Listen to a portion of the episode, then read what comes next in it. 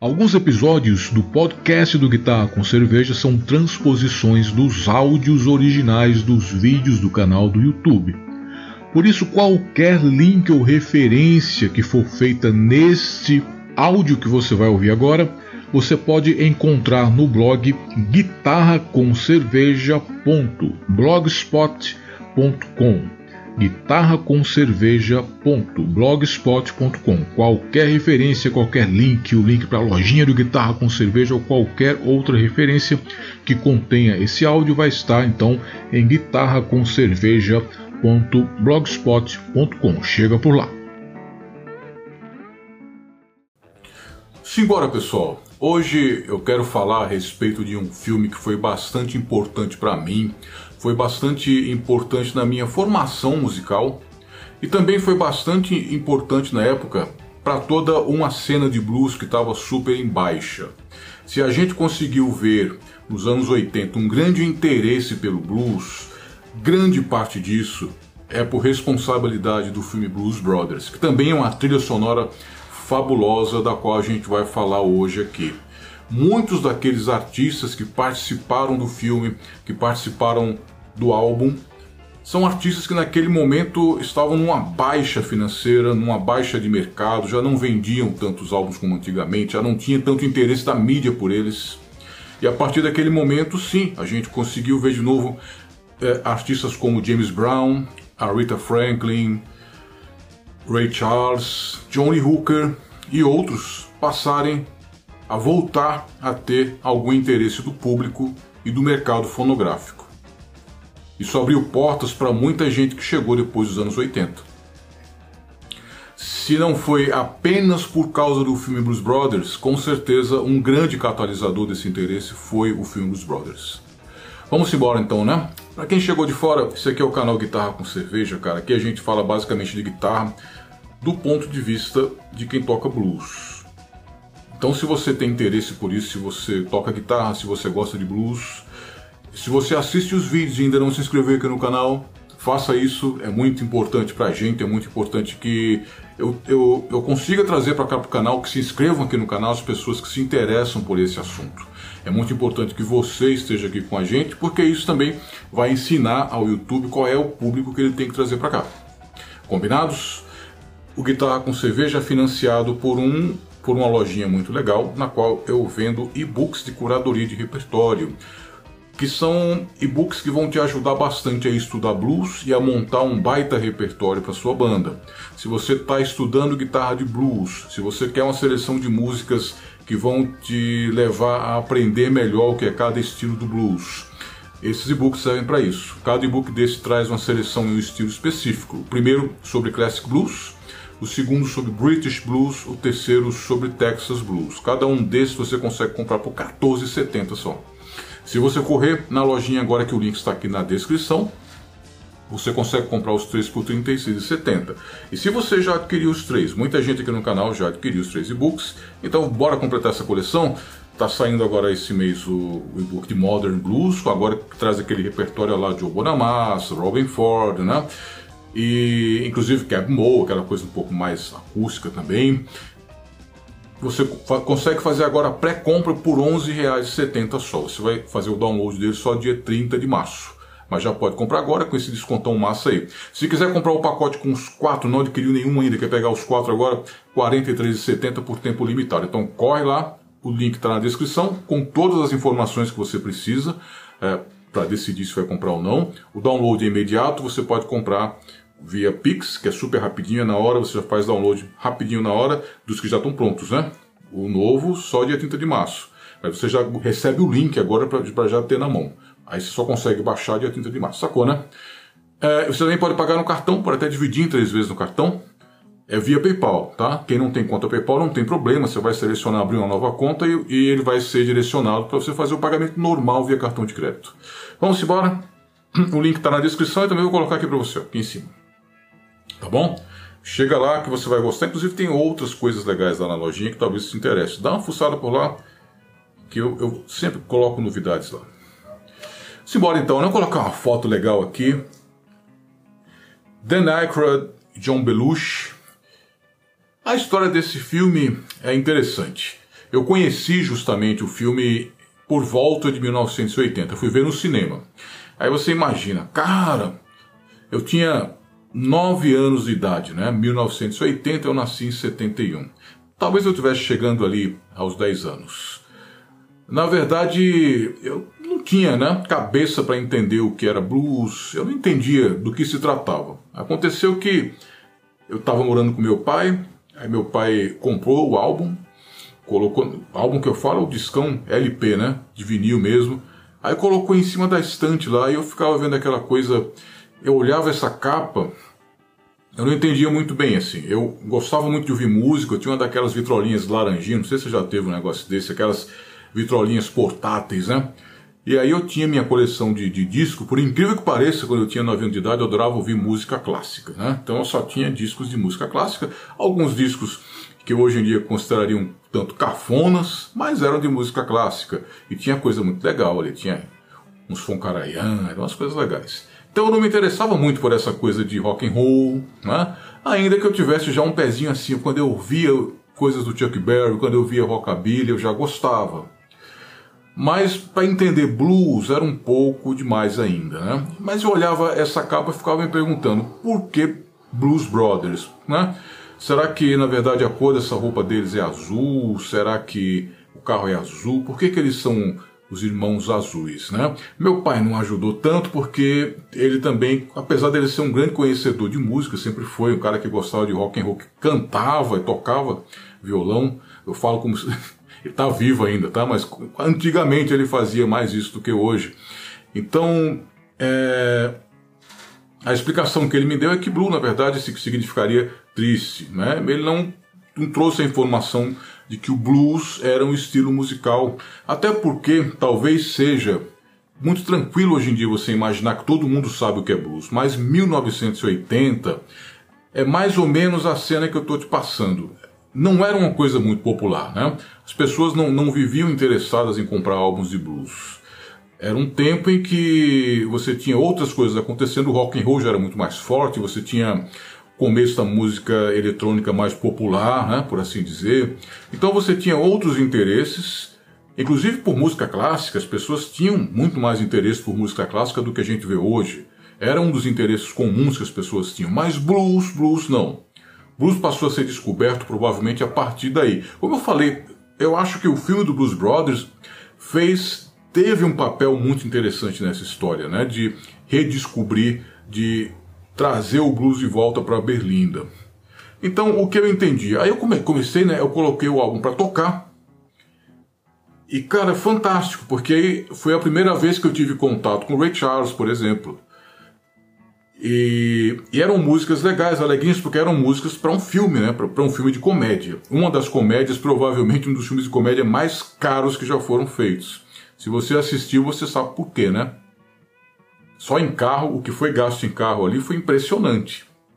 Os caras gastaram dinheiro que eu nem sei se o estúdio tinha para gastar aquilo tudo ali, se foi uma aposta realmente no sucesso do filme, né? Mas então, eu comecei a, a ter contato com Ray Charles, eu comecei a ter contato com músicas como Sweet Home Chicago, músicas como uh, Jailhouse Rock, que eram tocadas pelos próprios Blues Brothers.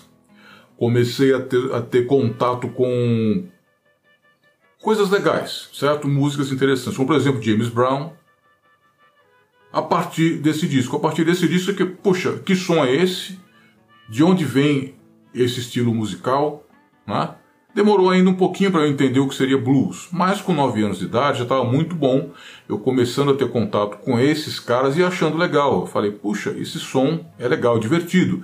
Para mim era um rockinho, as músicas que eu mais ouvia eram as músicas mais agitadinhas de rockinho mesmo. Né? Eu não ia muito na onda do Sweet Home Chicago, mas eu já ouvia, já começava a dizer, puxa, legal, né? A música que eu mais gostava, por exemplo, com certeza era Peter Gunn Team, que é aquela música que tinha um jeito de é aquela música detetive, né? Então era uma coisa, claro, gostava por causa da minha idade. Gosto até hoje, na verdade, mas digo que me chamou a atenção, né? Era uma coisa muito mais divertida do que propriamente o blues. Mas então, fomos ver o filme, né? Depois de algum tempo, tive contato com o disco. Aí meu pai me levou para ver o filme, levou eu e meus irmãos, vamos assistir o filme. Lembro que foi, se eu não me engano, foi no Cine Espacial. Quem for de São Paulo vai lembrar que era um, um cinema maluco que tinha três telas dentro do cinema. Você via uma, uma tela na sua frente, duas do seu lado, e as pessoas ficavam em volta, parecia, parecia um disco voador, assim, né? Como acontecia Naquela época no cinema você entrava no filme a qualquer hora, a qualquer tempo e ficava lá para ver a sessão seguinte, né? A gente entrou na metade do filme, estava lá rolando aquelas cenas de carro voando, passando o carro por cima do outro, é, nazistas perseguindo, perseguindo os caras. Era um filme dessa natureza, porque era um filme que surgiu de um sketch do Saturday Night Live, que é, para quem não sabe, um, um clássico, um antigo programa de comediantes. Se a gente for fazer uma comparação muito distante, seria alguma coisa como Portas dos, Portas dos Fundos aqui, né? no, no, no Brasil. Aquele, aquele tipo de comédia mais de atores, não é uma coisa daquele comediante clássico. É mais ou menos isso que eu quero dizer. E aí os caras fizeram o Dan Aykroyd e o John Belushi fizeram esse, esse sketch com esses personagens que fizeram bastante sucesso. Isso se transformou numa peça de teatro, que foi bastante sucesso, então eles conseguiram é, o estofo né, para bancar, para conseguir que alguém fizesse o filme né, desse sucesso, que já era esperado que fosse bastante sucesso. Nisso eles conseguiram fazer o filme. Foi filmado em Chicago. E o filme é. A gravação desse filme é cheio de pequenas lendas. Porque na verdade o John Belushi era um daqueles caras tão bacanas, tão legais, que ele, o tempo que eles ficaram filmando filmando ali em Chicago, ele estava o tempo todo fazendo amizade, passava a tarde na casa de um, era para começar a gravação, ia procurar o cara, o cara estava na casa de alguém do bairro lá, tomando cerveja, deitado no sofá de cueca. Era uma coisa parecida com isso, assim, né? Ele, ele começou a interagir com o pessoal ali, virou uma coisa que a comunidade que estava em volta das filmagens, eles estavam participando também do filme. Muitas das cenas que foram feitas, das cenas musicais com, com dança de rua, foram feitas com as pessoas que moravam ali perto do set de filmagem. Então, imagina o clima que estava rolando nas filmagens disso, né? E o tanto de lendas que surgiram a partir daí. Outra coisa interessante, normalmente se esperava, para você ver o impacto que era a coisa do blues, o quanto as pessoas não estavam preparadas para aquilo mais. Nos anos 80 se chamava de blues basicamente aquela música lenta brega americana aquilo é que ganhava prêmio de blues, de rhythm blues. Você não tinha mais contato, assim, a, na imagem corriqueira das pessoas com relação ao blues era essa. Você não tinha contato mais com esses caras raiz do blues. Por mais que existisse, você ia conseguir comprar discos, você ia, se você se interessasse, você ia conseguir informação, você ia conseguir ouvir, sim. Mas a percepção média das pessoas com relação ao blues eram aquelas músicas cafonas, lentas americanas que a gente conhece até, sei lá, Mariah Carey, tá? que não, não era sucesso na época ainda, mas é basicamente como se fosse aquilo. Era a percepção que as pessoas tinham de blues, era o que era premiado no Grammy, por exemplo, como blues, como rhythm blues. E as pessoas não tinham muito mais noção do que era. Então, na hora que foram filmar cenas, por exemplo, com James Brown, com Johnny Hooker, eles sentiram o peso da coisa. As cenas que foram gravadas com James Brown e com Johnny Hooker, por exemplo, foram cenas que não puderam ser gravadas com playback. Então a imagem que você vai ver no filme são imagens dos caras tocando ali mesmo na hora. E, e, é, e você imagina a dificuldade que é fazer isso. Eu não sei se você já presenciou como que é você filmar, né? Você fazer uma, uma filmagem como essa. Não, não, é uma filmagem linear, não é? Não é uma filmagem que você filma de uma vez aquela cena e as câmeras estão todas ali. Não, é uma coisa que exige de você recortes, exige uma montagem posterior. Imagina a dificuldade de você fazer isso com uma parte musical gravada, picotada. Porque era tudo improvisado, o James Brown não ia conseguir fazer duas vezes a mesma cena idem Johnny Hooker, e não iriam conseguir é, fazer o lip syncing, né? É, é, sincronizar, fazer a dublagem da música da música pré-gravada. Então, para a coisa funcionar, ela teve que ser gravada ao vivo com esses caras. E isso era o blues, né? Você imagina que esses caras, nada do que eles faziam. Olha, se você parar para buscar a história de muitas das gravações desses caras, essas músicas foram gravadas de improviso, inclusive criadas na hora. Então você imagina que o cara vai conseguir tocar aquilo de novo, igualzinho, ou, ou fazer. Ele está acostumado, o improviso faz parte desse blues mais tradicional de uma maneira que não se esperava. E isso então se transformou num certo problema, mas que virou o grande charme do filme, né? Quem não viu esse filme ainda precisa assistir. A história do filme basicamente é que o, o gordinho John Belushi está preso, saindo da cadeia naquele momento, e eles têm uma missão, que é salvar lá o orfanato onde eles cresceram, né? Então eles vão até o orfanato, conhecem, reencontram a pessoa que cuidou deles, recebem uma missão de conseguir dinheiro para manter o, o, o, orfanato funcionando. E eles são dois trambiqueiros, e que também tocam. Então é uma daquelas historinhas meio Pequeno Príncipe, né? O filme é eles andando... É, correndo atrás de conseguir esse dinheiro e encontrando personagens diferentes. A cada local que eles encontram um personagem diferente, eles, eles destroem tudo que está ali, ou seja, acaba o casamento de um, tira o outro do emprego. É aquele tipo de coisa como Alice no País das Maravilhas, né? Então eles vão remontando a banda deles e colocam essa, banda para tocar para ganhar o dinheiro. E o filme acaba num grande show. E nesse grande show eles conseguem arrecadar o dinheiro, fugir da polícia e tudo mais. Só que para chegar lá, acontece um monte de sketches que são hoje em dia clichês, né? Para a época não eram tão clichês, como por exemplo, é, acontece tudo que é de mais maluco na, na, durante a montagem da banda, porque eles são eles passam a ser fugitivos da polícia. Então começa a acontecer um monte de coisa, todo mundo atrás deles, a polícia atrás deles, eles fazem um monte de inimizade com cowboy, com nazista, com, com tudo que você pode imaginar, e fica todo mundo perseguindo esses caras o filme inteiro. E o grande barato, eu acho o maior impacto para quem nunca assistiu o filme é você imaginar que o filme inteiro é baseado em perseguição de carros. Mas carros assim, você não imagina que eles estão fugindo de carro e vem um carro atrás, não. Eles estão fugindo de carro e vem tipo 120 carros atrás deles. Aí os 120 carros, a cada vez que eles viram uma esquina que eles conseguem fugir dos caras, eles, os 120 carros se amontoam. Eles batem uns outros, um sobe em cima do outro, vira. E o filme encerra também numa cena dessas absurdas. São muitos, muitos, muitos carros ali. Eu não sei como isso foi feito, mas é, naquele tempo não tinha essa computação gráfica de hoje em dia, né?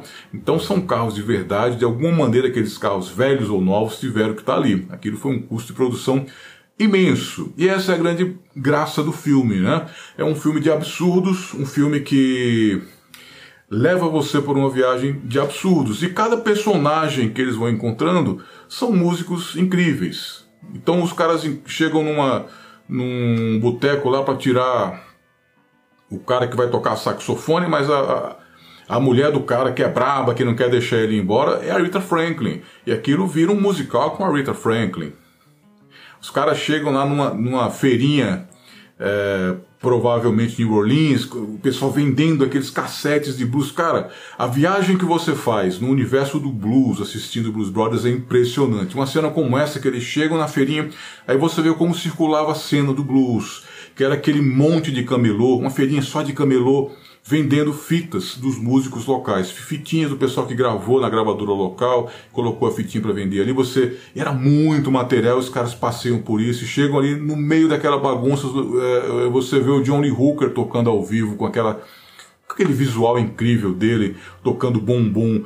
Cara, você se emociona. É, é assim, é, é, muita cena que mostra uh, o que é Chicago, por exemplo, como era a cena, os caras é, conhecendo um, um clube, ou é, você vê os caras organizando o show deles, como é que isso vai se desdobrando, né? Então, tudo isso, claro, que não é um filme didático, não vai ensinar história para você, não vai ensinar como é que você faz essas coisas, não vai te mostrar tudo.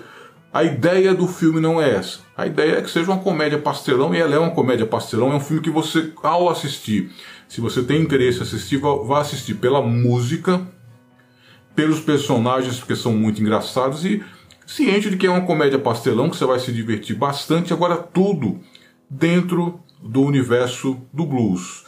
Tudo que vai acontecer nessa comédia pastelão tem a ver com um pouco da história do blues, das cidades onde o blues foi tocado, tem, tem a ver com a maneira como as pessoas é, tem muito a ver com a personalidade também, cara, de quem fazia o blues na época tradicional, porque eram músicos um pouco gangsta, né? É aquela coisa como hoje em dia você tem os, os rappers gangsta e tudo mais, o blues tinha muito disso, né? E é isso que é o, esse é o personagem que esses caras fazem. Então, para você encerrar o filme com chave de ouro, o último número, pelo menos o último número mais importante do filme, é com Cab Calloway, bem velhinho, recriando é, um de seus clássicos, aquele Honey, Honey, oh, Minnie the Mucha, que depois virou o comercial da C&A, né, que quem, quem foi adolescente ali nos anos 80, 90 teve que acompanhar 10 anos daquilo ali na C&A, com o Sebastian imitando, fazendo uma recriação livre do Cab Calloway, né. É, enfim, é um filme clássico. Não dá, se você gosta de blues, não, não dá para você passar sem ver esse filme. Não é um filme de guitarras de blues. Provavelmente, se você, claro, nós somos da guitarra de blues, né? Provavelmente, se você é um termo absolutamente que não cabe aqui. Nós todos somos da guitarra de blues. Esse filme, Blues Brothers, ele não é um filme tanto de guitarras de blues. É um filme mais da cena de blues que tem muito a ver com a parte da soul music também talvez até mais do que o blues, porque era a percepção que se tinha. É, e esse filme é importante. Agora, foi feito depois um segundo filme, dez anos depois, em homenagem a esse primeiro filme. O segundo filme não é bom. O filme em si é um filme que não tem história, a história não, não evolui muito bem. É um filme basicamente um filme de homenagem, com muito menos orçamento. Então é claro que jamais teria a mesma mágica do primeiro. Até porque uh, o sarrafo era muito alto nesse quesito, no quesito filme cult, né, nos personagens, na filmagem dos anos 80, não dava para chegar simplesmente nos anos 2000, quando ele foi feito, e você recriar isso, não foi 10 anos, foi 20 anos depois, né, do lançamento do, do, do Blues Brothers que foi feito, então. Foi Blues Brothers 2000. Você também pode correr atrás. O filme não vale a pena, mas ali sim, são participações que já vêm com toda a parte de guitarra. Você já tem o Johnny Lang, você já tem é, o Eric Clapton, você já tem toda essa galera que a gente curte mais, né? Quem é guitarrista. Mas em termos de filme, não. É, é, o primeiro que é o grande barato. E só de você ter, em termos de guitarra, de você ter um Johnny Hooker ali, já é foda. E sim, tem muitos músicos ali que participam tanto da banda, que participam das cenas, que são incríveis. E a parte musical, a gente não pode falar nada. A gente tem que curtir e botar o som alto, tá? Eu vou falar um pouquinho agora da trilha sonora. Eu separei aqui, não sei se eu vou conseguir achar agora. Eu separo as coisas e depois eu não Cadê? Pronto, tá assim, o filme é de John Landis, né? Bom, alguns clássicos que estão que eu acho fantásticos. She Caught Caddy. She Caddy. É, é do Taj Mahal. É, agora com uma versão do, dos, dos Blues Brothers. É, é uma das músicas que, que abrem o filme. Peter Gunn, né, que eu falei, que é do Henry Mancini, também é uma versão da banda. A banda do Blues Brothers é só, só de músicos incríveis, tá? Eu não vou lembrar todo mundo aqui, então, como eu não fiz lista, não fiz roteiro para falar disso, vocês pesquisem, porque, cara, é uma banda fantástica de músicos, não só de blues. O pessoal é muito ligado a country music, mais do que o pessoal do blues, mas grande banda. Você tem Give Me Some Loving, muito legal. Shake a Feeder, que é justamente interpretada pelo Ray Charles, Olha aí, Everybody Needs Somebody to Love, que é um clássico né, da Soul Music, que também é, é interpretado pela banda. Uh, The Old Landmark, não me lembro do que se trata. Think, que é justamente interpretado por Rita Franklin, grande tema. É, é, é uma das cenas legais do filme. Theme from Rawhide, cara, essa impressionante. Tem, tem até uma música que não tá na trilha sonora, que vale a pena você ver, é Sometimes It's Hard to Be a Woman. É engraçadíssimo, é uma cena que os caras chegam dentro dessa viagem que eles estão fazendo tempo, dentro dessa viagem que eles estão fazendo lá, eles chegam num show que não era deles, eles passam um trambique na banda que ia tocar, botam os caras fora de fora de combate e assumem o show, né? E é um show de country music, que eles não sabem tocar. Então eles só tocam duas músicas a noite toda, e aqui dá uma briga danada, o pessoal jogando é, garrafa em cima deles e tudo mais, e criam vários inimigos ali e tal, mas é muito engraçada a cena, eles tocando country music, uma das músicas que eles sabem tocar é Theme from Rawhide, é muito engraçado, porque é a música que eles tocam a noite inteira, né? E, enfim, assista. Assista que é incrível. E Mini the como eu falei, que é o tema de Cab Calloway. Cab Calloway, para quem não conhece, é é uma das figuras icônicas do jazz americano, daquele jazz bem conectado ao blues. É uma figura do tempo dele, era como se fosse um stand-up comedy, tá? É um daqueles caras que fazia um show, era um MC, perfeito? Pronto. E Cab Calloway é um clássico, é um cara que há muito tempo não se via, então quando eles trouxeram Cab Calloway para participar do filme, foi uma das coisas mais emocionantes para quem sabia o que era, para quem acompanhava esse tipo de coisa, né? E é uma das cenas que você vai adorar de ver no final, com certeza. É, porque ele não só participa da cena final, ele participa como ator desde um, um bom pedaço do filme, assim, ele faz parte da, da trupe, né? É, e, e Sweet Home Chicago, cara, a primeira vez que eu vi Sweet Home Chicago foi nessa versão pelo Blues Brothers, Jailhouse Rock, mesma coisa. Então é isso aí, o, o, o, álbum aí, você vê que hoje eu marquei todas as músicas aqui, né? Tô vendo aqui no, na listagem do Wikipedia, na verdade, porque na verdade é, não tem muito o que dizer. São temas clássicos, são músicas incríveis. As versões deles são versões com muita metaleira, é uma coisa com muita influência de soul music, né? É como eu falei, as pessoas não tinham tanta noção do que era blues naquele momento e o que se colocava muito como blues era aquela soul music, estilo Sam and Dave, tá? É uma, era que justamente, né? Everybody Needs Somebody to Love é, é um, é um hit do Sam and Dave, então era muito comum que, que se fizesse essa se misturasse tudo no mesmo pacote, né? Você não tinha essa noção tão forte de que blues, dali na verdade que o blues mesmo que a gente chama de blues hoje em dia seria basicamente ali o Johnny Hooker, as coisas do Robert Johnson, então, a maneira como eles fazem esse blues é uma maneira muito ligada à soul music, que também está tudo certo, porque faz parte do universo do blues, faz parte do, do como o americano chama, né? São os blues. O americano não, não tem o blues, são os blues. São, é uma variação imensa de como, como o blues foi feito, tá bom? Então, cara, fica a dica, baixe essa trilha sonora, dê um jeito de ver esse filme. Eu tenho certeza que Talvez você não encontre aí nas, nas, nas ferramentas oficiais, vai ter que dar um jeito de dar uma baixada nas ferramentas alternativas, mas ele está por aí. Pode ter muita coisa pelo YouTube, com certeza. Se eu achar alguma coisa, eu vou colocar aqui em cima para você, tá? Mas muito assim, de boa, tá bom? Até amanhã e fica uma grande dica aí para você curtir. Valeu!